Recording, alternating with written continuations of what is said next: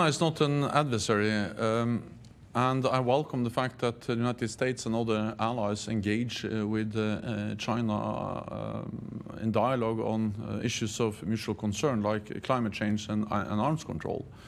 But at the same time, we have to take seriously uh, the consequences for our security, the significant military buildup uh, which China now is undertaking and also the fact that the war in Ukraine is bringing uh, China and uh, Russia uh, closer with the substantial support that China provides to Russia in different ways and the promise of a limitless partnership in the midst of this brutal war aggression against Ukraine.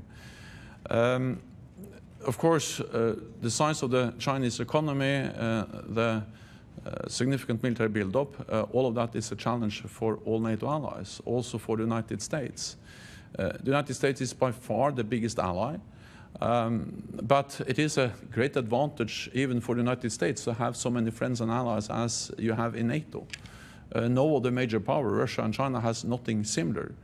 Uh, the US represents 25% of the world's GDP, but together with NATO allies, we represent 50% of the world's GDP and 50% of the world's military might.